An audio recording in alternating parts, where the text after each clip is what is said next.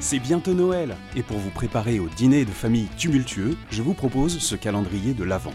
Une expression par jour pour mieux comprendre ce qui se dit quand on dit des trucs. Mais qu'est-ce qu'on dit quand on parle?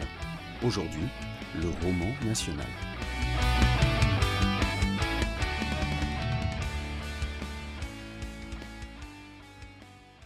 Vous devez en avoir entendu parler ces dernières semaines, mais l'idée du roman national existe depuis très longtemps. Et j'ai pas compris comment ça avait pu devenir une expression positive ces derniers temps. À aucun moment cette expression transpire l'intelligence. Bien au contraire, c'est la mort de la réflexion.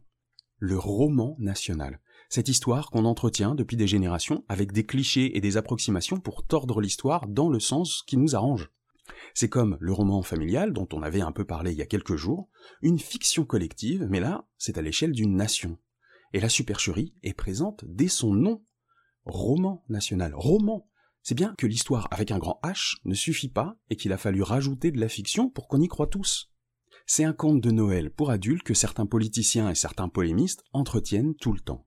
Oui, je tape un peu sur eux, mais parce que ce sont eux les premiers à le ressortir et à le réécrire à chaque occasion, ce roman. Quand on entend nos ancêtres les Gaulois, la colonisation a surtout apporté du positif ou toute la France a été résistante, par exemple, c'est de la réécriture de l'histoire, c'est de la falsification mémorielle. Pour information, et pour détailler ne serait-ce que ces quelques exemples, les Gaulois n'étaient pas qu'un seul peuple, mais plusieurs, avec des intérêts divergents. Et ils n'avaient pas besoin d'attendre des prétextes d'invasion extérieure pour aller guerroyer. Ils se foutaient sur la tronche avec leurs voisins, ceux que certains considèrent aujourd'hui comme leurs frères d'armes.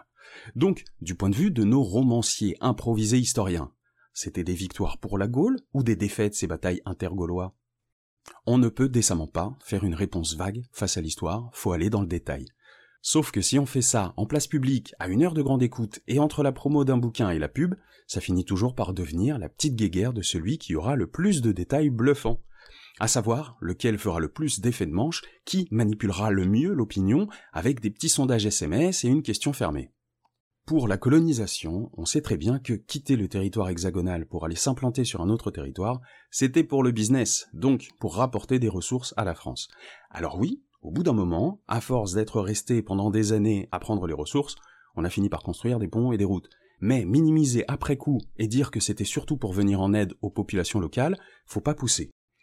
Les derniers exemples de décolonisation qu'ont été l'Indochine et l'Algérie se sont faits dans l'amertume de la France.